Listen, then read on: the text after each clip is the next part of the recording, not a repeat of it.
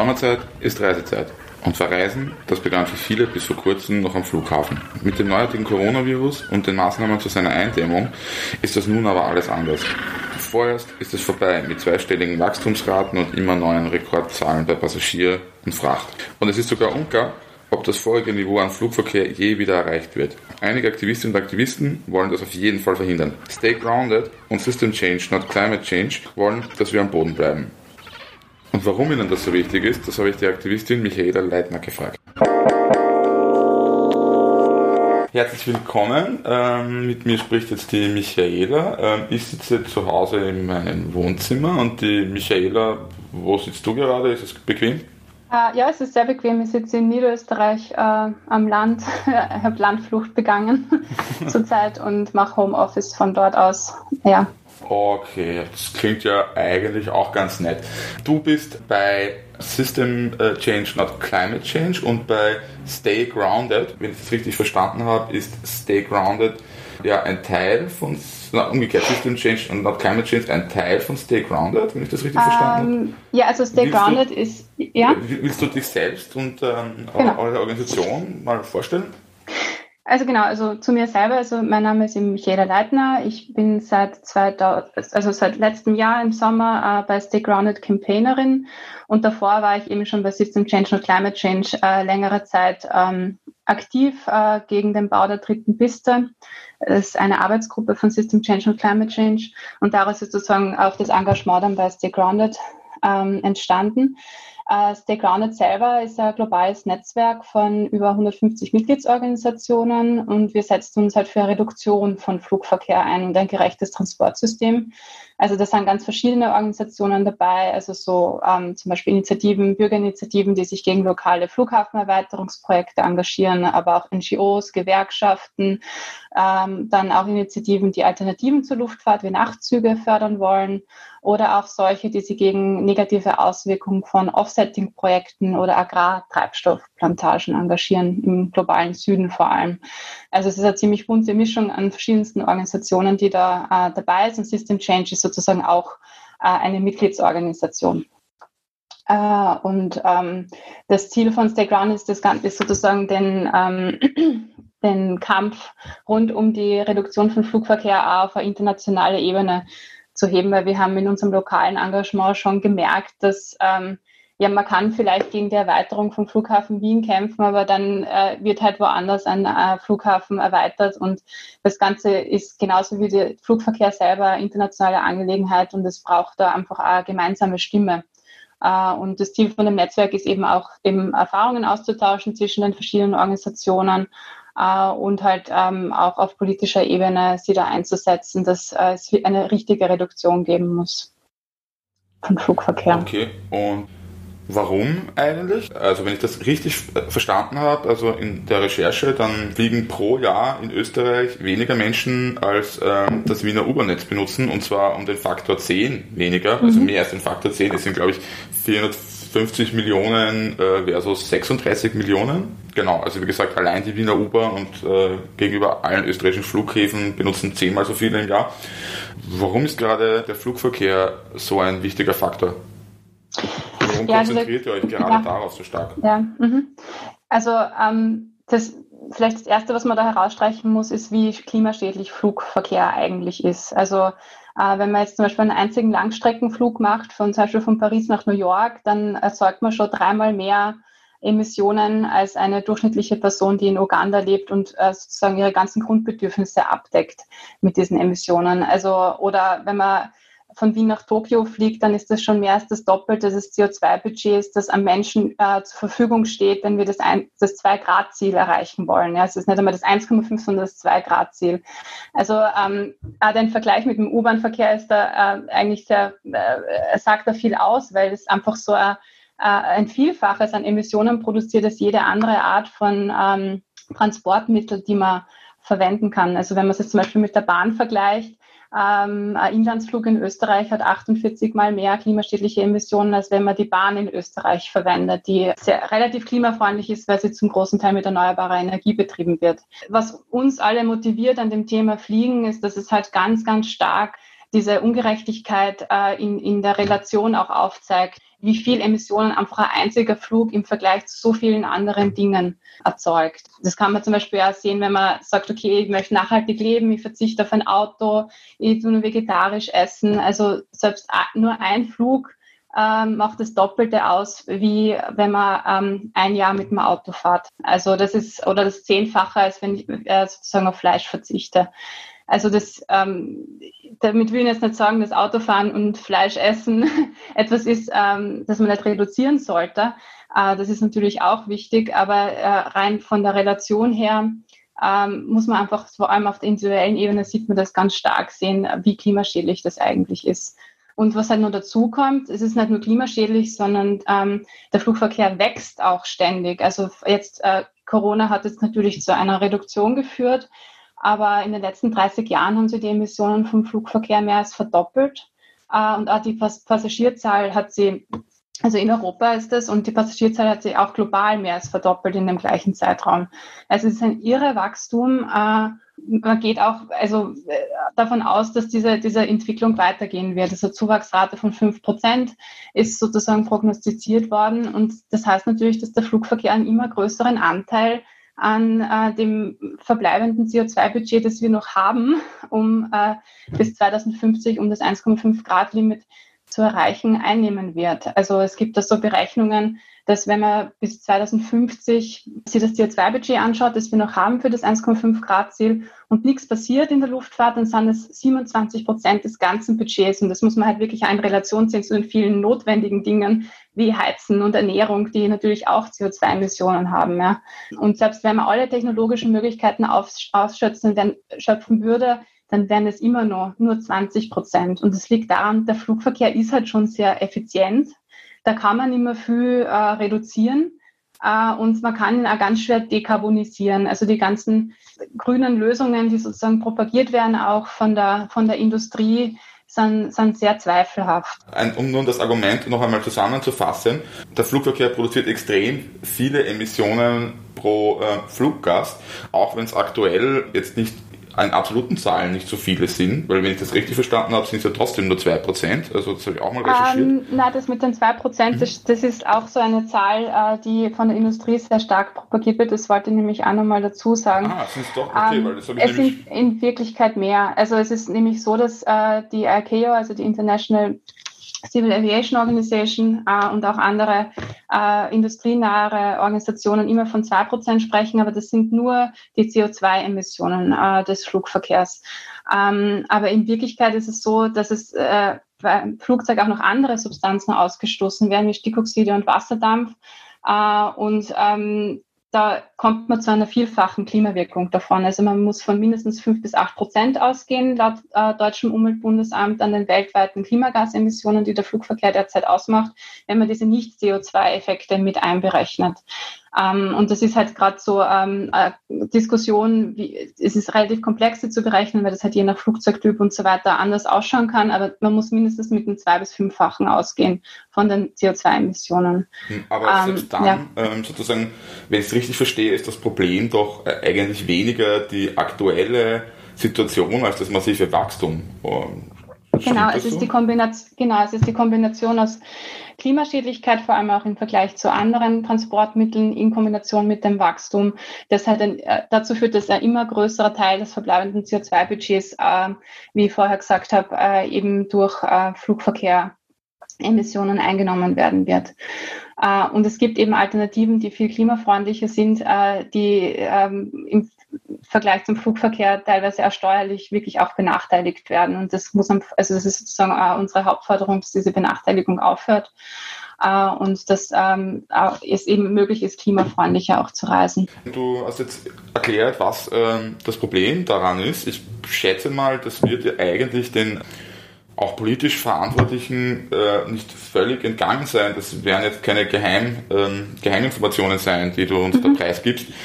Aber Wenn das so ist, warum wächst denn dann der Flugverkehr immer noch so stark? Selbst in Ländern wie eben zum Beispiel Österreich, wo ja eigentlich ähm, Klimaschutz irgendwie das erklärte Ziel von so ziemlich allen ist. Ich meine, äh, wissen die es einfach nicht besser ähm, und äh, und ähm, sozusagen, oder tut ihr dann wieder besseren Wissens ähm, äh, etwas, das äh, langfristig extrem schädlich sein wird?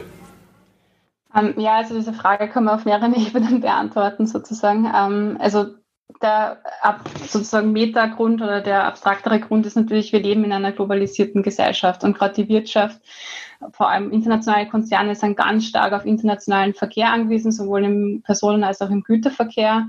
Und wenn man über das Fliegen redet, muss man, kommt man eigentlich sehr schnell zu den Themen, wie ist eigentlich unsere Wirtschaft organisiert. Also das eigentlich immer wieder, sobald man ein bisschen länger drüber nachdenkt, äh, sieht man, wie stark die Verquickung zum, ähm, zu einer globalen Ökonomie ist und mit den ganzen Ungerechtigkeiten, die damit einhergehen.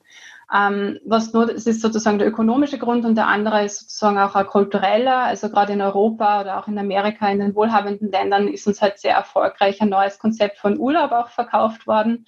Also es gibt viele, die sich einen Urlaub ohne in den Flieger zu steigen gar nicht mehr vorstellen können. Ich kann mir erinnern, ich habe mal einen Workshop gegeben an der Uni zum ökologischen Fußabdruck und da sind wir eben auch auf das Thema Fliegen zu sprechen gekommen und die Studierenden waren ganz schockiert und haben gemeint, na, dann können wir keinen Urlaub mehr machen wenn wir nicht mehr fliegen können. Also es ist schon so stark verknüpft, die Vorstellung von Urlaub und Erholung mit Fliegen, dass das halt ähm, auch kulturell schwierig ist, darüber zu sprechen. Und es sind halt gerade die Milieus, wo viel geflogen wird, die auch sagen, sie sind kulturell offen und abenteuerlustig. Äh, auch Politikerinnen sind viel Fliegerinnen. Ja? Also es gibt da ganz starke auch ökonomische äh, Gründe. Ähm, äh, und, und, und kulturelle Gründe, die dafür sprechen. Und natürlich hat es da immer schon äh, historisch äh, zwischen Politik und Wirtschaft äh, und Flugindustrie ganz starke Verbindungen gegeben. Also früher war es eher militärisch, heute ist es eher ökonomisch die Verbindung. Und ich finde ein ganz gutes Beispiel, wo man gesehen hat, welche Interessen äh, für ein Wachstum der Flugindustrie sind, hat man halt gesehen in Österreich, als dieses Bundesverwaltungsgerichtsurteil 2017 festgestellt hat, dass der Bau der dritten Piste nicht genehmigungsfähig ist. Und ich finde, da hat man anhand der Medienreaktionen ganz gut sehen können, welche Akteure in, in der österreichischen Landschaft da ganz besonders großes Problem damit haben, Willst überhaupt drüber nachzudenken. Überhaupt, was genau? Äh, willst du das mal schildern? Also welche Akteurinnen sind denn die, die die großen ja. Probleme damit haben und sind es dann auch wirklich die, die einfach sogar vielleicht persönlich davon profitieren, indem sie sich Zeit ersparen oder ich, mhm. ich weiß auch nicht genau oder vielleicht auch ökonomisch direkt profitieren?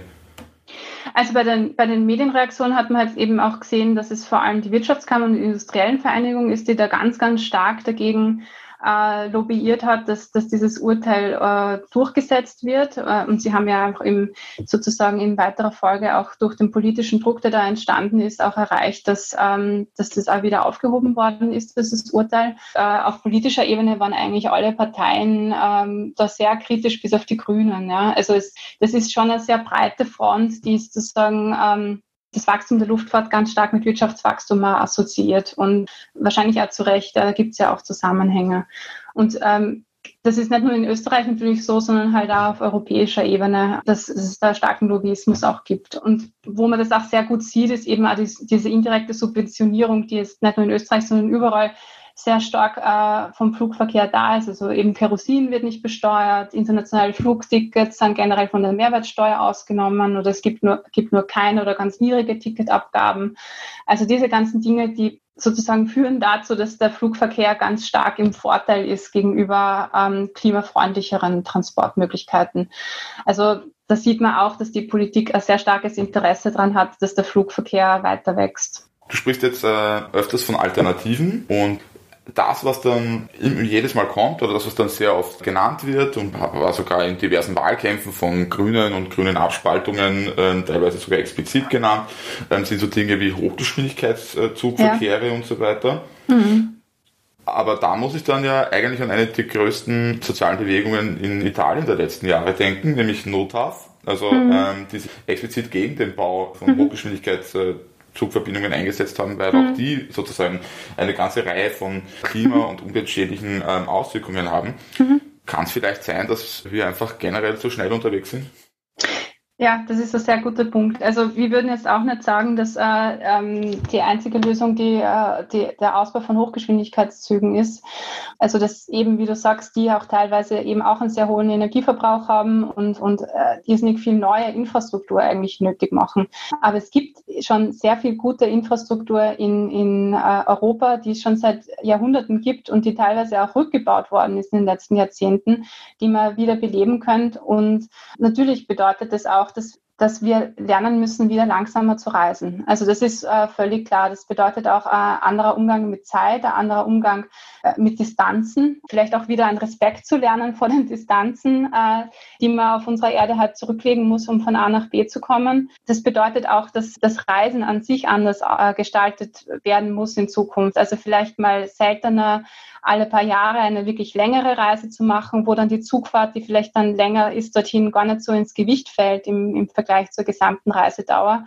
Und aber stattdessen dann vielleicht öfter kleinere Urlaube machen in der Umgebung, ja, und einfach auch zu entdecken, was es in Europa äh, an Orten gibt. Also ich bin ja selber, ich fliege ja selber schon seit mehreren Jahren nicht und ich bin halt wirklich immer wieder begeistert, wie viele Orte man in Europa entdecken kann, die alles, was ich in einem Urlaub suche, absolut äh, befriedigen können. Ja? Also das ist ja sozusagen auch so Illusion der Werbeindustrie, der, äh, die man eingeredet hat, dass man, dass man Erholung nur am Strand äh, oder, oder, oder in weit entfernten Ländern äh, sozusagen finden kann oder auch Abenteuer und so weiter. Also es braucht schon, ähm, es reicht nicht nur sozusagen auf gesetzlicher Ebene da ähm, Besteuerungen zu verändern, sondern es geht auch um einen kulturellen Wandel, auch um, äh, ja, um eine Wiederentdeckung des langsamen Reisens oder langsameren Reisens. Also haben wir da jetzt mehrfach geredet über Reisen, dass man auch anders gestalten kann. Ich würde ja eigentlich sagen, dass in die Kategorie dann auch ein bisschen so Dienstreisen fallen, wo es garantiert mhm. auch viel Einsparungspotenzial mhm. Gibt, was man so hört. Aber was macht man denn eigentlich nun mit, äh, ich weiß nicht, zum Beispiel Migrantinnen und Migranten anderer ähnlichen Gruppen und in Wirklichkeit eigentlich doch auch ein bisschen so einfach auch Menschen, die gerne mal irgendwo ähm, hin würden und da vielleicht auch nicht die Zeit haben, weil äh, wenn man sich ehrlich ist, für so langsames Reisen braucht man halt tatsächlich dann auch die Zeit. Mhm. Sprich, ähm, bei ähm, sagen Einschränkungen des Flugverkehrs wären ja wären ja analog zu der jetzigen Situation, wo bestimmte Gruppen besonders davon profitieren, ja aber auch wieder bestimmte Gruppen besonders betroffen. Und wären das dann nicht erst recht wieder vulnerable Gruppen, Menschen mit wenig Einkommen, die dann für mhm. gewöhnlich auch weniger Zeit haben. Migrantinnen, oft fallen die sogar in mehrere dieser Kategorien. Mhm. Ähm, um, ähm, also verstehst du, was ich, was ich meine? Ja, ja, ich verstehe total, was du meinst. Das ist eine Frage, die wir wirklich intern sehr oft diskutieren und die immer wieder ein Thema ist. Also wir haben ja letztens ein Webinar zu dem Thema gehabt. Auf unserer Seite kann man sich das anschauen, wenn euch das interessiert. Ähm, genau, also das ähm, generell vielleicht einmal zu sagen, äh, wo ist denn eigentlich die problematischste Gruppe? Also was vielleicht ein bisschen äh, oft nicht gewusst wird, auch, dass eigentlich gar nicht so viele Leute wirklich regelmäßig fliegen. Also in Österreich hat es eine Studie vom VCÖ gegeben, 37 Prozent sind noch nie geflogen und 45 Prozent einmal im Jahr eine Flugreise oder seltener und 18 Prozent sind sozusagen die, die wirklich öfter im Jahr fliegen oder sogar im Monat oder in der Woche, war das sogar ein Prozent der Befragten, die einmal in der Woche fliegen. Und die machen sozusagen auch einen ganz großen Teil aus von denen, ähm, von den Gesamtemissionen. Also da hat zum Beispiel die Universität Leeds hat gezeigt, dass die reichsten 10 Prozent der Weltbevölkerung 75 Prozent der Flugemissionen erzeugen. Ja, und auch wenn es gibt auch Studien oder zumindest Schätzungen, dass 80 Prozent der Weltbevölkerung überhaupt noch nie geflogen ist. Also nur um das ein bisschen in Relation zu setzen. Die Gruppe, die wirklich problematisch ist, ist die, die viel fliegt. Und das sind nicht unbedingt diese sozusagen typischen Migrantinnen, die man da vielleicht als Stereotyp ein bisschen im Kopf hat, die einmal pro Jahr oder alle zwei Jahre ihre Familie besuchen. Ja, das ist nicht unsere Hauptzielgruppe. Und es ist klar, dass wenn man jetzt besteuert, wenn man Flugverkehr besteuert, wenn er teurer wird, was wichtig ist, eben um diese Benachteiligung, die ich vorher erwähnt habe, in Bezug zu klimaschonenden Verkehrsmitteln zu reduzieren, dann heißt es, es wird teurer und vor allem ökonomisch schwächere äh, Bevölkerungsschichten können sich das dann vielleicht weniger gut leisten, während die Gutverdiener Gutverdienerinnen halt weiterfliegen können. Äh, und deswegen sagen wir auch, die Besteuerung kann nur ein erster Schritt sein. Also es ist sehr wichtig, dass man generell über Kontingente redet, dass man sagt, es von, von Flügen oder Beschränkungen von Flügen, also es ist eine Diskussion, die wir jetzt gerade im Netzwerk haben, über Caps and Limits, dass das sozusagen eigentlich auch zusätzlich zu dieser Besteuerung noch passieren muss. Oder eben auch dieses Konzept der Vielfliegerinnenabgabe. Ja? Also die Frequent Flyer Levy, die ist gerade in UK also in England wird die sehr stark diskutiert, dass man halt, je öfter man fliegt, desto mehr Abgaben muss man zahlen. Also ähm, das sind so Maßnahmen, die sozusagen diese ökonomische Ungleichheit dann ein bisschen abfedern können. Und ich meine, es ist generell, das habe ich ja schon vorher erwähnt beim Fliegen, du kommst halt immer sofort zu den Themen ökonomischer Ungleichheit. Also es gibt immer enge Verzahnung mit äh, Themen ungerechter Globalisierung, dann äh, Migrantinnen, die sozusagen ähm, aus, aus Nachwirkungen des Kolonialismus noch irgendwie äh, sozusagen in andere Länder müssen, um, um dort ihren Lebensunterhalt zu verdienen. Und diese und auch im Tourismus haben wir sehr oft diese, diese Diskussion, dass eben auch Länder des Südens abhängig sind von Touristinnen, die sozusagen zu ihnen fliegen und ihnen das Geld geben. Also diese ökonomische Abhängigkeit auch vom, vom Norden, die da ganz stark da ist. Und wir sagen, da ist aber nicht das Fliegen das Problem, sondern eben diese ökonomische Abhängigkeit, ja. Und die muss sozusagen, ähm, die kann jetzt durch eine Kerosinsteuer nicht aufgelöst werden, sondern es ist wichtig, dass wir da halt in Allianz gemeinsam mit anderen äh, Gruppen ähm, einfach auch nach Lösungen suchen, um diese ökonomische Abhängigkeit zu reduzieren. Also das Fliegen verfestigt die eigentlich noch viel mehr, als dass es sie reduziert. Okay. Also also auf eurer Website äh, habe ich auch gelesen, dass ihr sehr stark eben euch versucht zu vernetzen und äh, steht mhm. dann oft also äh, ist dann oft die Rede von so Communities, die betroffen werden oder weniger mhm. betroffen werden. Mhm. Ähm, ist es wahrscheinlich, dass man genug Communities äh, mit genug ähm, Macht äh, sozusagen vereinen kann, um das wirklich auf die Art und Weise durchzusetzen. Ich meine, weil das Problem sozusagen mit der ungleichen Betroffenheit bei Einschränkungen hat man äh, ja nicht nur beim Flugverkehr. Ich meine, also das hat man ja vor allem im Verkehrsbereich taucht das ja immer wieder auf. Zum Beispiel diese mhm. 5,5 Milliarden Diskussionen rund ums Autofahren wo mhm. einfach allen klar ist, so gut, okay, wenn man das versucht einfach mit Steuern oder so zu reduzieren, dann werden genau die weiterfahren, die sich leisten können und mhm. äh, unabhängig davon, ob sie gebrechlich ja. alt oder viel zu schleppen haben, während dann die gebrechliche Alleinerzieherin mit, weiß nicht, fünf kleinen Kindern dann irgendwie im Bus herumdingeln muss. Mhm. Also welche Community soll denn das denn sein, die tatsächlich dann genug Macht hat, das durchzusetzen, damit genau das nicht passiert? Also damit genau die Wohlhabenden sich nicht wieder abseiten können.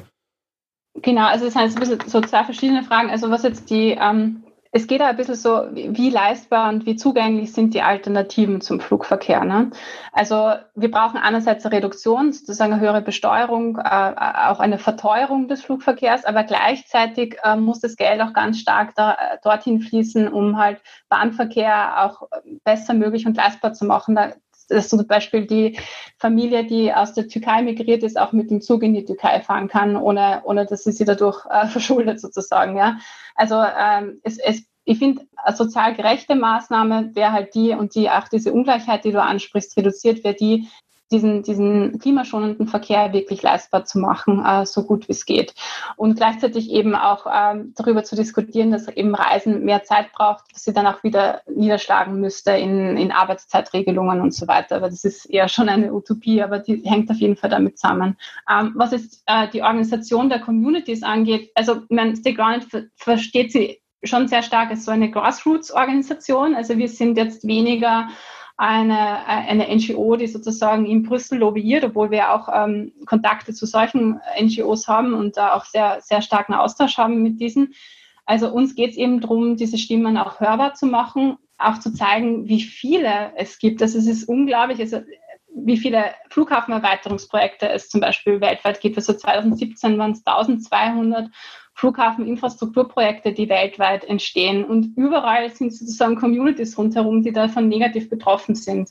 Und, und das einfach auch sichtbar zu machen und vor allem im globalen Süden, wo das teilweise halt ganz starke äh, Auswirkungen wie Vertreibung von, äh, von Landwirtinnen von, ihren, äh, von, ihren, von ihrem Grund oder auch äh, im, Bezug auf Biokraftstoff gibt es auch ganz viele soziale äh, Konflikte, die da entstehen. Äh, und diese, diese Stimmen einfach äh, äh, hörbar und sichtbar zu machen, ich glaube, das ist auch ein bisschen unsere, unsere Aufgabe. Natürlich kann es nicht braucht es diesen Lobbyismus auf politischer Ebene auch und vielleicht gehen wir in Zukunft da stärker in die Richtung äh, und versuchen wir auch mit zu beeinflussen. Aber ja, also ich glaube, ähm, überhaupt das Sichtbarmachen an sich wär, ist schon etwas, das irrsinnig wichtig ist.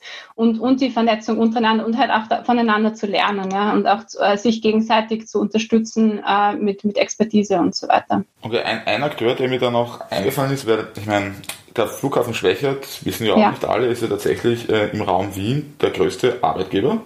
Wusste ich auch nicht. Da tut sich ja dann irgendwie ein äh, klassisches Problem der Umweltpolitik auf, nämlich wie steht man denn eigentlich zu den Gewerkschaften? Habt ihr da Kontakte hin und ähm, finden die ja. generell, ihr seid, äh, mhm. weiß nicht, ähm, dekadente Freaks oder? Äh? ja, also äh, das ist ein sehr, sehr interessantes Thema, das mit den Gewerkschaften. Ähm, es gibt teilweise sehr gute Kontakte, also zum Beispiel die Gewerkschaft PCS aus äh, UK, die ist auch Mitglied von Stay Grounded, die haben eine sehr progressive ähm, Haltung zur Klimapolitik, die wissen, es Was muss für eine Gewerkschaft ist die? Wen organisieren die? PCS, also die sind für Flughafenangestellte ähm, zuständig. Ah, ähm, müsste jetzt nur mal genau äh, nachschauen, wo genau, aber die sind ähm, zumindest äh, für einen Teil der Flughafenangestellten zuständig. Und mit denen sind wir eben schon seit längerer Zeit in Kontakt und ähm, die, die haben zum Beispiel schon inzwischen die Haltung, ja, es braucht eine Just Transition, es braucht ein die eine sozusagen ähm, äh, einen gerechten Übergang für die Beschäftigten in der Flugindustrie hin zu anderen äh, Sektoren, die klimafreundlicher sind. Also, aber das ist wirklich eine Ausnahme. Ja, also wir haben auch in Österreich Kontakt zu Gewerkschaften gehabt bis jetzt und die waren zwar schon auf einer gewissen Ebene diskussionsbereit, aber sie verharren doch sehr stark in dieser klassischen Logik von, es braucht Wirtschaftswachstum, damit äh, sozusagen wir bessere Verhandlungsposition haben und ähm, äh, wir, wir wollen dem kleinen Mann oder der kleinen Frau nicht den, den, den Flug sozusagen zu teuer machen und so. Ja. Also es ist ähm, es gibt auch äh, Vernetzung äh, in Österreich äh, von Wege aus der Krise zu dem Thema Just Transition oder gerechte Übergänge, wo auch mehrere äh, Mitglieder von Gewerkschaften involviert sind, gemeinsam mit Umweltorganisationen. Äh, also es gibt schon Diskussionsprozesse und so, aber ich habe das Gefühl, gerade in Österreich ähm, bräuchte es auch innerhalb der Gewerkschaften nur einen stärkeren äh, Prozess des Anerkennens äh, der, der Problematik des Klimathemas, ja, und äh, wirklich auch Konsequenzen daraus zu ziehen für die eigene Gewerkschaftspolitik in dem Bereich. Ähm, na super, äh, dann sagen, haben wir es fast. Ich habe noch eine Frage, die dann aber eher auch ein bisschen breit ist, womöglich, nämlich manchmal habe ich ja den Eindruck, dass man bei ähm, gerade beim Thema Flugverkehr im, im äh, Unterschied nämlich lustigerweise zu anderen ähm, Themen aus der Ecke dann ja gerne mal Beifall ein bisschen von der falschen Seite bekommt. Also so von rechts außen und sehr weit rechts außen, die es ganz gut finden, dass man äh, nicht mehr so viel wegkommt und äh, mhm. genau. Ähm, aber noch viel weiter gedacht, äh, sozusagen, du hast das auch äh, erwähnt, äh, dass der Flugverkehr ja auch ähm, gerade bei diesen kulturell kulturell offenen Milieus, ich weiß nicht, wie man das nennen soll, früher mhm. haben die auch Globalisierungsgewinner geheißen und ich weiß nicht was noch alles, eine, eine Rolle spielt. Heißt das im Gegenzug, nein, anders. Wie ist denn ein Flugverkehr denkbar, sagen, der sich vereinbaren lässt mit, ähm, mit, äh, mit Weltoffenheit, mit Universalismus, mit ähm, globalen Bewusstsein. Äh, ist das in irgendeiner Form vereinbar oder ist das nicht zwangsläufig irgendwie ein bisschen so verzopft, national und ähm, ich weiß nicht, ähm, muss ich mir jetzt beeilen, dass ich noch eine Flugmango bekomme oder kriege ich das dann nie mehr wieder und würde gerne noch nach Thailand und nach Südamerika würde ich auch noch gerne. Soll ich das mhm. am besten schnell im nächsten Jahr machen, ähm, mhm. wenn nicht Corona dazwischen kommt? Ja, das ist natürlich eine interessante Frage. Ähm, meine, meine Haltung dazu wäre, dass halt gerade Menschen, die sagen, sie haben so ein bisschen so universalistische Werte, Gefühl für globale Zusammenhänge und dass alle Menschen sozusagen den gleichen Wert haben, sozusagen, äh, und auch für ja, äh, Respekt vor anderen Kulturen und Gesellschaften hat, müssen eigentlich zu dem Schluss kommen, dass Flugreisen so ungerecht sind, dass man das eigentlich kaum vertreten kann, auf diese Art und Weise zu reisen, ja. Weil einfach diejenigen Menschen in Ländern, die in Ländern des globalen Südens leben, einfach am stärksten betroffen sein werden und kaum selbst in Flugzeugen sitzen zum Beispiel. Ja. Wenn man wirklich solidarisch sein will, dann heißt das auch, dass man vielleicht doch längere Reisen äh, macht äh, und, und sich auch die Zeit für diese Reisen nimmt und eigentlich über diese Art des Reisens eigentlich viel mehr Erfahrung und viel mehr an kulturellem Austausch ermöglicht, als wenn man jetzt für einen Wochenendtrip irgendwo hinschettert. Ja. Also das muss man halt auch sagen, der kulturelle Austausch, wie, wie, wie schaut denn der aus bei einem Wochenendtrip nach New York? Ja. Also die, die Orte sind ja meistens dann nur Kulissen ja, für Instagram-Fotos und so weiter. Also wenn es wirklich um kulturellen Austausch gibt, was ich vielleicht manchmal ein bisschen bezweifeln wird, dann gibt es auch äh, in Europa sehr viele Möglichkeiten, in kulturellem Austausch mit Migrantinnen vor Ort zum Beispiel auch zu treten. Ja. Also ich kenne meine da nehme ich mich selber nicht aus. Ja. Ich, ich kenne meine eigenen äh, Nachbarinnen aus der Türkei nicht, aber ich glaube, ich muss sozusagen in, nach Thailand chatten, um dort die Kultur kennenzulernen innerhalb von zwei Wochen, ja, was eh illusorisch ist. Also ich würde das da ein bisschen hinterfragen, ja. Also ob, ob dieser, dieser, ähm, diese Kurzurlaube, dieses äh, schnelle Hinchatten, ob das wirklich, wie förderlich ist das wirklich?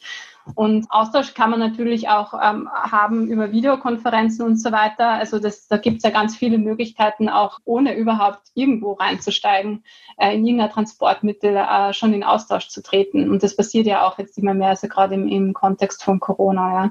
Es geht ja, und für mich hat es auch, weil du das so angesprochen hast, auch nicht unbedingt was Nationalistisches ich sage nicht, dass wir nur in Österreich Urlaub machen können, sondern überall, wo man halt mit dem Zug gut hinkommt. Ja. Also ich habe es halt äh, immer sehr spannend gefunden, jetzt auf meinen Reisen auch zu entdecken, äh, wie die Landschaften äh, in, in Tschechien oder in Osteuropa ausschauen und äh, wie die Kultur dort ausschaut und was das Ganze eigentlich auch mit mir zu tun hat, ja, weil man lernt auch mehr über sich selber, äh, wenn man, wenn man diese, diese lokalen, also lokaleren Orte auch besucht.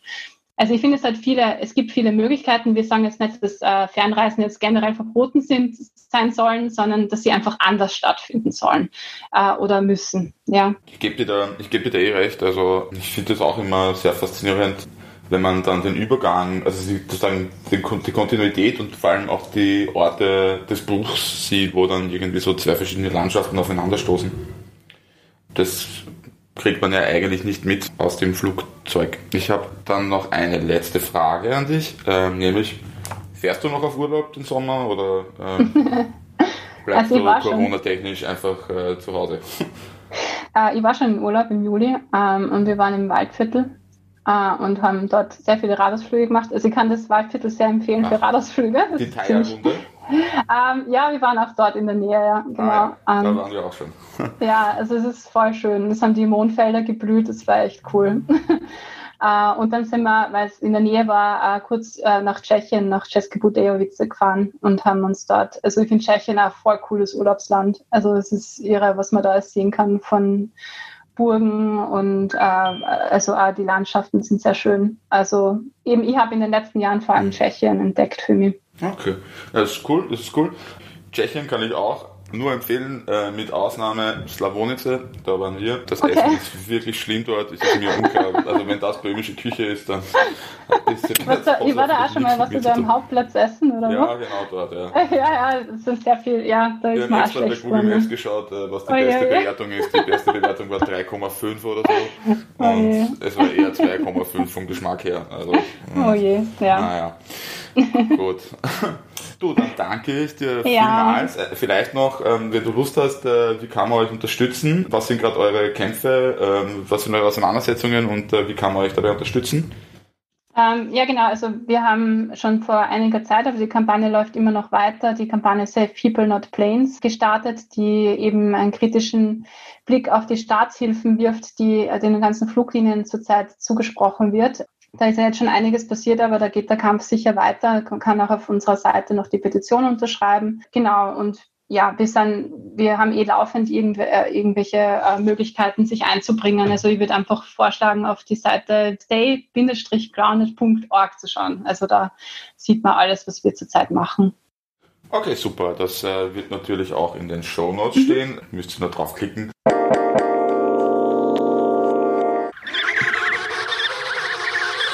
Michaela und System Change, not Climate Change. Und ähm, Stay Grounded machen außerdem gerade die Let's Stay Grounded Kampagne, Da soll es darum gehen, äh, Menschen zu motivieren und zu unterstützen, weniger zu fliegen, das auch dann öffentlich kundzutun. Und außerdem Organisationen wie Universitäten, Unternehmen, äh, ähnliches dazu zu bekommen, klimafreundliche Reiserichtlinien festzulegen, sodass sie weniger Dienstreisen zurücklegen bzw. Ähm, ihren Mitarbeitern äh, Alternativen zum Flugzeug zu bringen. Und ich kann euch da nur ähm, die Website dieser Kampagne empfehlen, auch weil sie haben eines der besten Maskottchen der Welt. Ihr könnt euch wahrscheinlich eh schon denken, um was es sich handelt. Wenn euch dieser Podcast gefallen hat, dann äh, würde ich euch bitten, uns doch zu abonnieren. Auch ganz nett sind positive Bewertungen. Durch diese positiven Bewertungen werden wir öffentlich sichtbarer und das freut uns natürlich. Alles Liebe!